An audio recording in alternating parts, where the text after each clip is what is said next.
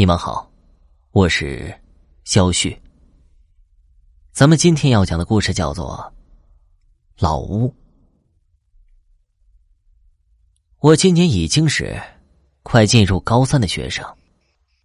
小时候，爷爷十分的疼爱我，每次我都依偎在他怀里，听他讲故事。可是他已经离开我八年了。今年暑假。我听到父亲要将爷爷留下的老屋卖给地产公司做改造，躲在门后的我泣不成声。第二天一早，我瞒着父母背起背包，坐车回老屋探望，至少在成为高楼时见些儿时的回忆也好。来到老屋，我发现这里完全不像我以前的家。这里的房屋破旧不堪。如果不是我发现我家曾经用作摆设的石雕，我真记不起这里。那石雕是小时候爷爷亲自雕刻的，石雕上那两条龙还是那么目光神勇，至少长久没打扫，有些许青苔。我放下背包，把屋里屋外清扫了一下。就去转悠了。很奇怪的是，在这里走了大半圈却不见一个人。我就去了以前的张奶奶家里。来到他家大门口，发现门半掩着，便走了进去。张奶奶，我向屋里喊了一声，并找了好久，却一直不见人。难道出去了吗？正当我要离开时，发现背后有动静。回头发现张奶奶坐在椅子上，对着我笑。那笑容看得我十分刺骨。张张奶奶，刚才我叫您半天，却一直不见您。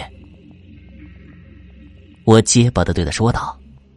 张奶奶开口了：“孩子。”这里已经很久没人来了。自从五年前，李寡妇的女儿在放学回家的路上被歹人残害后，每晚在街道上都会听到他女儿的哭声。害怕的村民都陆续搬走了。没过多久，村里就开始死人，而且死时的样子都是瞳孔放大，活活被吓死。孩子，趁天还没黑，快走吧。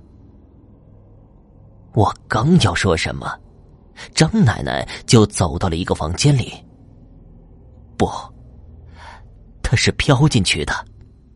张奶奶，她，她已经死了。我连滚带爬的回了家，背起背包就要跑。在路上，我飞奔了好几圈，可始终出不去。渐渐夜幕降临了，我喘着气，内心恐惧到了极点。这个时候，一阵呜呜的哭声传入我的耳朵，我抓狂一样的跑。我居然又跑回了自己的老屋。